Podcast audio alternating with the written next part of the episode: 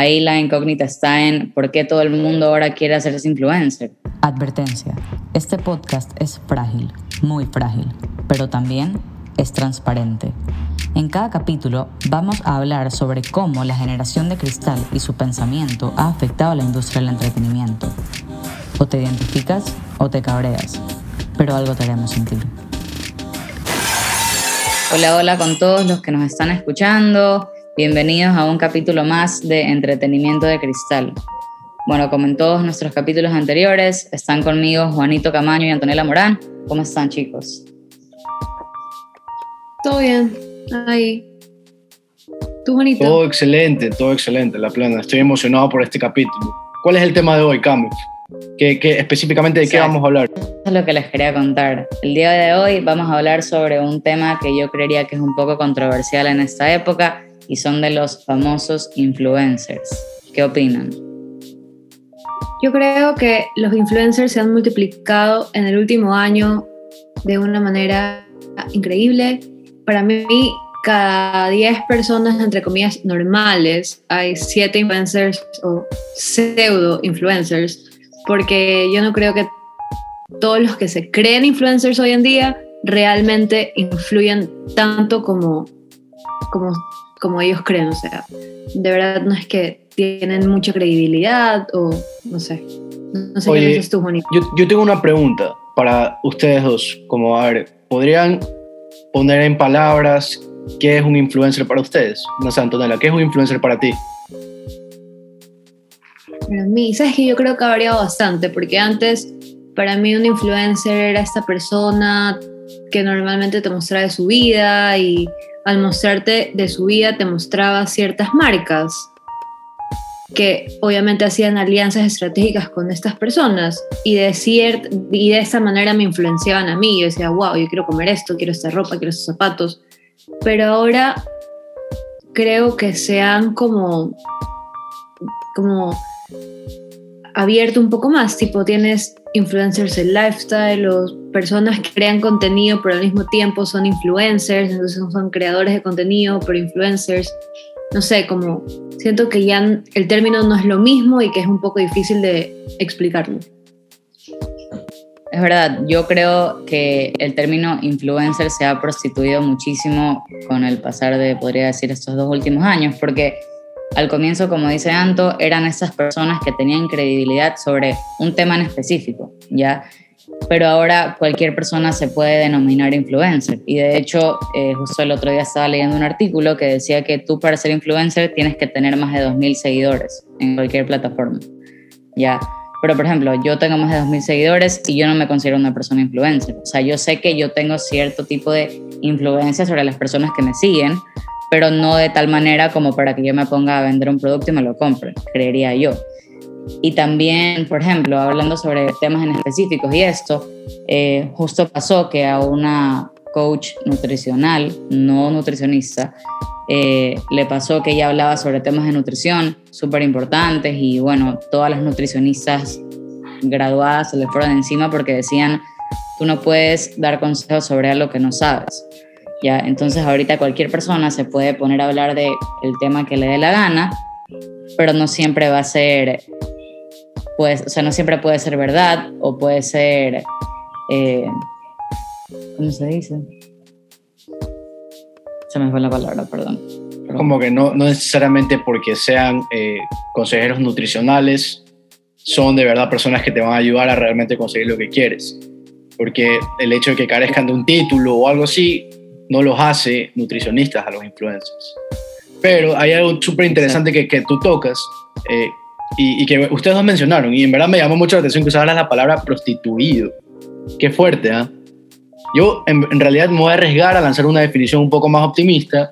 Yo creo que en verdad los influencers son personas valiosas, valiosas para las marcas. Personas que le pueden dar un valor a algo. Creo que eso es un influencer. Obviamente pueden ser personas que le van a dar un valor agregado a tu marca, pero si son las personas correctas. O sea, por ejemplo, tu influencer tiene que estar alineado con los valores de tu marca, tiene que tener algo que ver con tu marca, o sea, no simplemente porque es alguien con bastantes followers, que todo el mundo le manda regalos, tú dices, ya, ok, esta persona yo quiero para mi marca porque es la, la que está en boca de todos. Esa es otra. Yo creo que las marcas muchas veces se concentran en, chuta, este influencer tiene 40 mil seguidores, entonces le voy a mandar un regalo para que sus 40 mil seguidores lo vean. Pero uno, ¿cómo sabes si es que esos seguidores interactúan con el influencer? Dos, ¿cómo sabes si es que tiene las suficientes, las suficientes métricas como para que aporte un valor positivo a tu marca? Y también si es que no, es un influencer que no tiene absolutamente nada que ver con lo que está, lo que quiere proponer tu marca. O sea, yo creo que son temas bastante delicados y por eso uso el término prostituido, porque ahorita las marcas es como que chuta, busca cualquier influencer y mándale algo para que me suba, pero a la final es, ¿se va a servir en algo o no? Claro, por eso yo también creo que por eso eh, han, han nacido influencers de cada nicho de mercado que son súper segmentados. Por ejemplo, tienes influencers de moda que se concentran en moda sustentable. Entonces, si tú eres una marca sustentable, vas a querer contactarte con ellas o bueno, con ellos también. Si eres una marca, una marca de comida saludable, un producto saludable, sabes que hay ciertas personas que tienen credibilidad dentro de ese mercado y dices, ok, quiero estos manes. Pero también siento que, bueno, y ahí entra lo de los followers. ¿Qué pasa si esta persona no tiene los, los microinfluencers? ¿Qué pasa si esta persona no tiene 100.000 followers, pero sus 3.000 followers son 100% fieles a esta persona? Hay, hay, algo importante que tú dijiste ahí, Antonella. Utilizaste, utilizaste la palabra microinfluencers. ¿Tú sabes cuántos tipos de categorías existen para referirnos a los influencers? ¿Cuántas hay? No. Según yo. Hay cinco categorías, cinco tipos de influencers. Los más pequeños son los nano influencers tienen entre 2.000 a 5.000 seguidores. Son eh, más colaborativos, más solidarios, se enfocan más en el win-win, por así decirlo. Son los que recién están empezando y que aspiran a ser influencers en algún punto. O sea, influencers más grandes, por así decirlo. De ahí vienen los micro-influencers, que van de 5K a 100K. Esos son los que tú te refieres, Anto. Eh, no son celebridades todavía, pero ya le están metiendo, tienen una comunidad un poco más fuerte. Eh, son los usuarios que han logrado consolidarse eh, en algo que los hace diferentes. Ahí entra el tipo, yo qué sé, el tipo de influencer nutricionista o el influencer fit o el influencer que hace cosas locas, por así decirlo. Hay diferentes tipos de influencers que ya entran en esta categoría. Luego tienes los macro influencers. Esos van desde 100.000 a 500.000 seguidores. Este ya es un nivel un poco más fuerte porque estos son los que aprovecharon el algoritmo de Instagram hasta el 2016 cuando era más fácil crecer en la red social. Y como sabemos, el término influencer eh, se consolida en, en Instagram gracias a, la llegada de esta red social y su auge. De ahí vienen los fama influencers, que son unos manes mucho más eh, crecidos, mucho más lámparas. Estamos hablando de gente que tiene 500 mil seguidores a un millón de seguidores. O sea, son números ya mucho más atractivos para las marcas. Eh, aquí tienes como periodistas, artistas, incluso políticos. Los políticos son también un perfil de influencer. Y ahí viene el último nivel que les decía, los mega influencers. Más de un millón de seguidores. Estas son celebridades a nivel internacional. Incluso tienen que subir contenido en varios idiomas para que la gente los entienda. Eh, mucha gente que se me viene a la mente. Eh, creo que Luisito Comunica, por ejemplo, es un tipo que tiene 9 millones de seguidores, o no me acuerdo con exactitud, voy a verificarlo ahora. A Luisito Comunica ahí, por ejemplo, pero ¿qué opinas tú de, los, de las celebridades tipo, no sé, Kim Kardashian. Eh, Kim Kardashian, ya, ya voy a, hablar de ella, pero antes de eso quiero hacer una precisión. Luisito Comunica tiene 27.4 millones de seguidores, no 9, mala mía. Pero aquí está, verificado, un mega influencer. Si estás escuchando esto, Luisito, sería vacancísimo colaborar contigo y tu podcast. Estamos más que abiertos a conversar contigo. Entonces, eh, hablabas de Kim Kardashian. ¿Qué pasa con esa señora? O sea, es que mira, lo que iba a ir es que hay personas, para mí, que al ser famosos se vuelven influencers. Porque siento que va de la mano, o sea, ya, sabes que Kim Kardashian quizás no, pero ponte Cristiano Ronaldo. No, pero igual a mí me parece interesante que, use, que la uses a Kim Kardashian porque ella tiene muchísimo, bueno, ella y todo el clan Kardashian Jenner tienen muchísimo hate sobre cómo ellas se hicieron famosas. O sea, la gente en verdad dice, ninguna hace nada. O sea, no empezaron haciendo nada, ahorita ya cada uno tiene su línea, bueno, de maquillajes, de ropa, de lo que sea, pero la gente sí se cuestiona, como que por qué la gente los admira, la admira, las admira tanto si es que no hacen nada, o sea, crecieron por cualquier tontera. Claro, lo que te decía es tipo personas que, como Cristiano Ronaldo, que son futbolistas y son tan famosos y son tan guau dentro de lo que hacen, que al mismo tiempo se vuelven influencers por su tipo como que de fama. Porque supieron, supieron eh, capitalizar el valor que está alrededor de ellos. Capitalizar el valor que está alrededor tuyo es decir, ok, yo soy un tipo que probablemente sea el mejor jugador de fútbol, en el caso de Cristiano Ronaldo, ya, imaginemos que él lo piensa de esta forma, ¿no? Yo soy el mejor jugador de fútbol. Las marcas están interesadas en mí. ¿Cómo no voy a aprovechar eso? Eso se llama capitalizar tu valor. Ya eres, si ya eres el mejor jugador de fútbol, ya puedes darte esos lujos de decir, o sea, incluso, si no me equivoco, Cristiano Ronaldo estuvo por mucho tiempo entre el top 5 de influencers del mundo, junto con Kim Kardashian, con, eh, si no me equivoco, también estaba Kylie Jenner, eh, gente del clan, como le, lo mencionó Cami eh, hace un ratito, gente del clan Kardashian, estaban en la misma liga, son, eran top 5 durante mucho tiempo. Y es porque supieron capitalizar ese valor. Me llama la atención que, no sé si estoy en lo correcto, de pronto Anto o Cami, ustedes han de saber mejor la historia, pero Kim Kardashian eh, tiene una explosión de fama gracias a un video porno que se filtró de ella, ¿o no? Porque ella trabajaba como asistente de Paris Hilton. Y ahí ella tenía cierto reconocimiento, pero con el video ocurre un cambio en su eh, podría hacerse carrera o, o, vida en general. Y no sé si tú sabías, pero Chris Jenner, la mamá de, todos, e, de todas ellas, eh, es la manager, ¿no? Y dicen que la forma para que sus hijas salgan a la luz, o bueno, en este caso que fue Kim la primera que sacó a, a las Kardashians a la, a la fama, eh, fue Chris la que filtró el video para que empiecen a tener nombre. Es un ah. chisme que dicen por ahí, no sé. No te creo, no te creo. o sea, su propia madre, su propia madre filtra un video íntimo de su hija para hacerla famosa. Es eso lo que nos estás contando, Cami. eso es lo que dicen los chismes. Mira, yo eso no lo había escuchado, pero sí había escuchado de cómo Chris aprovechó eh, que se filtró el video porno de Kim para simplemente comenzar a, meter, a sacar entrevistas, eh, notas en, en, revistas, todo, o sea. Claro, a posicionarla también. mucha, mucha gente, ¿sabes? Mucha gente se hace famosa de esa forma. No por un video pornográfico en específico, sino porque pasa un escándalo en torno a esa persona. Eh, no es que necesariamente se vuelven influencers, pero ocurre algo polémico que los lanza a la fama. en este momento me estoy acordando, por ejemplo, de tres garrotazos, cuando salió ese voice note fue polémico, fue bastante viral. Eh, y hoy en día ese tipo es un TikToker más, el de tres garrotazos. Era un taxista que era TikToker. Explica, explícale un poco más a nuestros seguidores que no son de Ecuador qué es tres garrotazos, para que entiendan. A ver, tres garrotazos era un taxista. Un taxista que eh, mandó un audio explicando muy gráficamente cómo había sido eh, un encuentro sexual que él había tenido. A grandes rasgos lo puedo resumir así.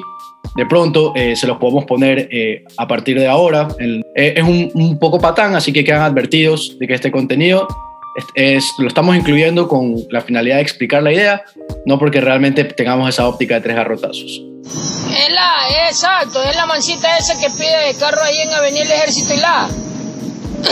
Yo la llevé la otra vez, me dice amigo, ¿para qué? Le caí bien ya, pues, y, para ser sincero, yo la culeo la primera vez que la culeo. Yo no le culeo dos, ni tres, ni diez veces. Una sola vez, pero le metí tres garrotazos. Pero bueno, ese tipo, después de que hayan escuchado esto, ¿qué es lo que opinan? Eh, ¿Se merecía la fama o no? De verdad, e, ese audio que se filtró eh, es suficiente como para ya ser un influencer. Esa es mi pregunta. ¿Qué se necesita para ser influencer? Aparte de los seguidores, aparte de ser valioso, ¿Necesitas polémica? ¿Sí? No. Es, lo que yo quiero saber. La polémica es parte de ser influencer. El otro día, bueno, se un poco con los influencers porque son cantantes, pero el otro día leía, si ustedes saben qué es Madison Beer, Bear, no sé cómo se pronuncia su apellido, con Olivia Rodrigo. ¿Cuál es la diferencia? ¿Por qué Madison ha lanzado canciones súper buenas pero no llega a estar al mismo nivel, que Olivia Rodrigo alcanzó en tan poco tiempo. Y hablaba de cómo Olivia se da la oportunidad de verse vulnerable en sus videos, de escribir cosas como hablábamos el podcast pasado, el episodio pasado, eh, que son súper fácil eh, para identificarse. Y Madison siempre está perfecta. Y habla de cómo esto le ha costado a Madison no volverse tan famoso como las demás.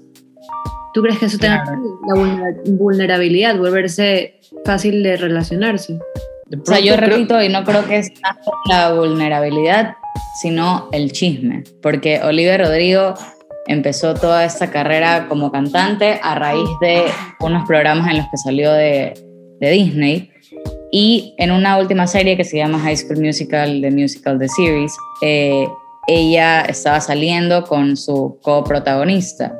Entonces, de la nada terminaron, porque supuestamente él le puso los cachos, y ella saca una canción en torno a lo que pasó y a la persona con la que le puso los cachos a este hombre. Entonces, a raíz de eso es que ella se hace tan famosa. Entonces la gente empieza a sentir más la canción por este tema. O sea, porque dice, chuta, si a ellas le pusieron los cachos, a mí también me los pueden poner y bueno, se relaciona. Los cachos. Y no le pusieron los cachos con Sabrina Carpenter, que para mí es alguien un cero comparado con Kylie Jenner. Porque a Madison, en teoría, el rumor es que Zach Baya, que es su ex novio, le puso los cachos en una fiesta con Kylie Jenner. Entonces, como ahí entra la cosa, o sea, ¿por qué Olivia sí llegó a esta fama y Madison no? Y es esto de, para ser influencer tienes que tener esta, la gente se tiene que poder relacionar contigo, verte alcanzable mientras eres inalcanzable, porque sigue siendo como esto lejos de ti. Creo que, que, la palabra apropiada para definir que es algo más bien eh, relacionable, pero no alcanzable, quizás sea auténtico, auténtico o auténtica. No sé si Olivia Rodrigo es una persona auténtica o si es prefabricado todo lo que hay detrás de ella. Como que para mí, en mi caso, soy súper escéptico. Siempre creo que hay una estrategia de marketing atrás. No creo que eh, las cosas salen así por suerte, ni, ni que se viraliza como por naturalidad. Siempre todo esto está programado y planificado. Ese es mi punto de vista, ¿no? Yo creo que en verdad Olivia Rodrigo lo que vende es autenticidad, eh, pero no necesariamente creo que sea de ella. A eso me refiero. Eh, entonces, ¿qué es lo que te permite hacer esta autenticidad? No solamente la gente se identifica contigo. Si la autenticidad tú la agregas un poco de polémica o el chisme, como lo mencionaron ustedes, tienes una conversación en redes sociales, una conversación en digital, una discusión, gente que está a favor, gente que está en contra, gente que toma postura, eh, gente que en verdad se mantiene a la deriva o distante al problema, porque igual está al tanto. Eh, de alguna u otra forma te llegas a enterar. No sé qué, qué opinan ustedes, por ejemplo, de, de lo que pasó eh, con Addison, Addison Ray, o Ray, no sé cómo se pronuncia su apellido eh, cuando fue esta noche de peleas entre youtubers, eh, creo, que era youtubers y tiktokers, no me acuerdo, no estoy, no estoy muy seguro, pero hubo una pelea y en el que su ex tuitea algo sobre que ella lo manipuló durante toda la noche y, y para terminar eh, acostándose con otra persona. Por ejemplo, ese tipo de cosas que generan polémica y que humanizan y que hacen incluso antihéroes a la gente que seguimos, creo que también vende bastante. Ese morbo clásico, pero llevado a, a estos nuevos, eh, nuevas estrellas, como los TikTokers. No sé si ustedes vieron esa noticia, ese tweet. Es que no, no sabía nada de eso. Me estoy enterando recién. Pero sí creo que la polémica ayuda muchísimo a todas estas personas y más que nada la polémica a la que estamos acostumbrados. siento que todo lo que tiene que ver con pareja siempre te va a disparar. Siempre va a ser, todo el mundo va a querer saber. ¿Te acuerdas de lo de Logan Paul? Cuando pasó hace varios años atrás, lo de que él se metió a un cementerio japonés. No sé si recuerdas. Se metió a un cementerio japonés eh, en el que en verdad no es un cementerio, era un bosque, en el que la, Sí, las personas se suicidan ahí. Es un bosque famoso en Japón porque es un lugar para suicidarse. Ahí habían puros cadáveres. Eh, en verdad el video es muy tétrico. El video lo borraron, creo que fue. El punto es que Logan Paul se enfrentó a una cultura de cancelación por haber mostrado eso en el video. No sé, Antonella, ¿tú, ¿tú qué opinas de eso? O Cami, tú también no sé si lo viste, pero fue bastante, eh, tuvo bastante repercusión eso, ese acontecimiento. Yo la verdad es que no, no estoy muy al tanto de el drama de los youtubers, pero Anton, no sé qué opinas tú.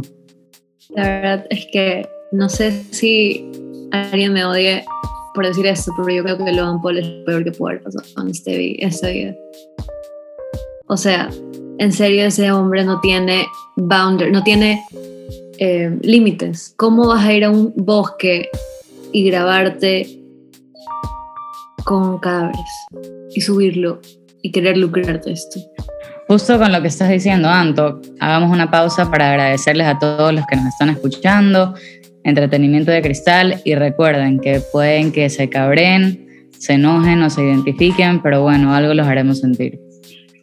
Así es, algo, alguna emoción vamos a levantar con esto que estamos diciendo. Eh, mira, yo personalmente, Logan Paul, no, no me considero un maverick, que así se llama su comunidad de fans.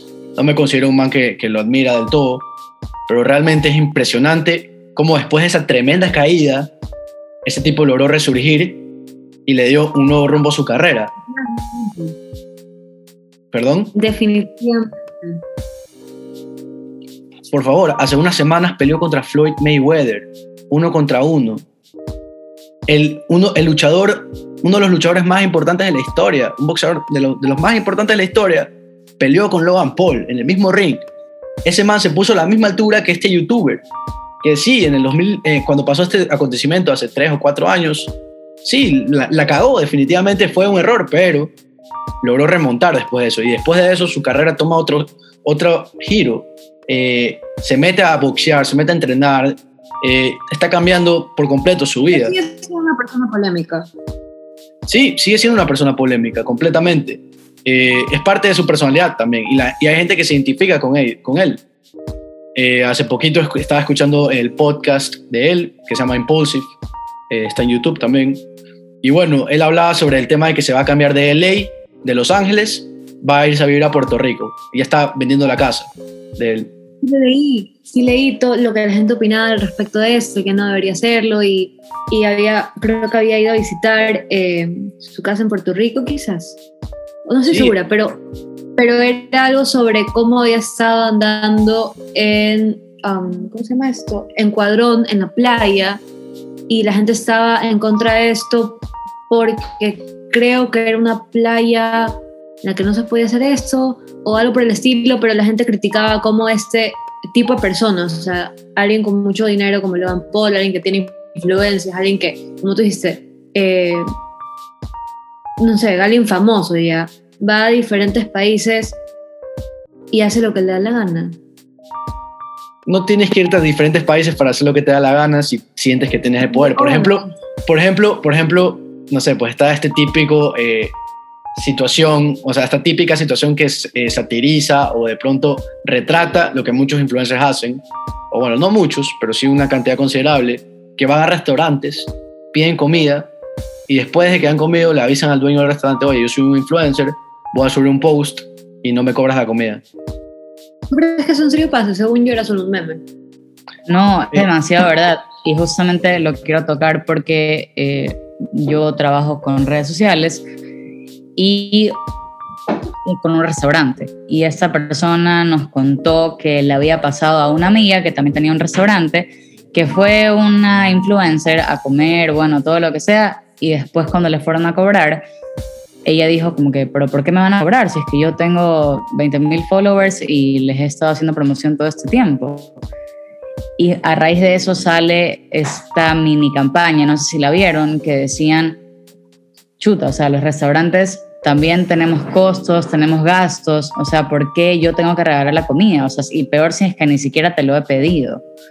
O sea, como que simplemente ir y decir, no, yo me tengo que dar todo, me tienen que dar todo gratis, no, o sea, no hace que, ni la, o sea, que la influencer quede bien y tampoco, según yo, va con los valores a lo que es ser este tipo de persona. ¿Sabes qué? Yo creo que todo esto que estamos diciendo da paso a que en algún momento hagamos un episodio sobre la cultura de cancelación.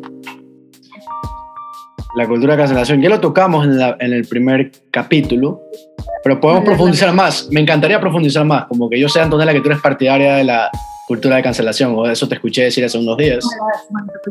Y, es necesario que los demás opinen. Sabes que hablando, retocando un poco el tema de la cultura de cancelación, y ya para cerrar rapidito con esto, me empecé a ver The Office, ya, que no me la había visto. Y la verdad es que me chocaron bastantes cosas, que es justo lo que hablábamos en el primer capítulo, que esa serie yo creo que hoy, en día no podría salir a la luz, pero ni de chiste. O sea, tiene temas eh, sobre la comunidad LGBTI, sobre el racismo, muy marcadas que, en, bueno, tal vez en ese momento daban risa, tal vez a todos no, pero igual The Office es una serie súper importante y la verdad es que me, me choqueó bastante como que haber experimentado eso. Bueno, yo quiero que cerremos este capítulo con una pregunta. O sea, respondiendo una pregunta, ¿no? ¿Ustedes creen que ser influencer es una profesión de verdad? Y si es así, ¿no deberían ya las universidades o las escuelas de creativos enfocarse en abrir una carrera para influencers? ¿Será que para allá va el futuro de la educación o cómo lo, entienden ustedes? Yo creo que sí sería importante, eh, no sé si abrir una carrera, pero bueno, dar cursos o lo que sea sobre personas que de verdad sepan este tema y que todas vayan en la misma línea y que todas, así como nosotros que estudiamos redacción creativa, nos han enseñado desde comunicación, eh, redacción, marketing, o sea, hemos visto un poco de todo, relaciones públicas, creo que ellos también deberían tener un poco más y empaparse sobre estos temas, porque si no va a ser un relajo y, va, y van a seguir pasando cosas como las del restaurante que les conté, que no, yo creería que hasta no son éticas. Yo creo que como hay cursos para hacerte influencer, que te enseñan estrategia digital para tu marca personal, también deberían haber cursos que te enseñen la parte más empática, cómo tratar con, con marcas y todo este tema. Perfecto. Me, me, me, gustaron sus respuestas. Yo creo lo mismo, en verdad. Creo que se trata más de que los influencers empiecen a ser más éticos a que sigamos con este modelo insostenible de seres humanos que se equivocan y que de vez en cuando cometen errores. Bueno, queremos agradecerles a todos ustedes, los que se quedaron hasta esta parte del episodio, hasta el final. La hemos pasado súper bien, hemos discutido cosas eh, en torno a los influencers, hemos conversado y sobre todo hemos aprendido. Eh, gracias nuevamente, los queremos mucho, son una comunidad bastante eh, importante y que sabemos que vamos a seguir creciendo con ustedes paso a paso. Sí, y recuerden dejarnos sus comentarios si es que quisieran que hablemos de algún otro tema en específico. Y también queríamos contarles que abrimos nuestra página de Instagram, nos pueden encontrar como Entretenimiento de Cristal, comentar en nuestros, en nuestros posteos qué tal les ha parecido el episodio. Y bueno, ahí estaremos conversando mediante Instagram y también por acá por Anchor. Muchas gracias por escucharnos.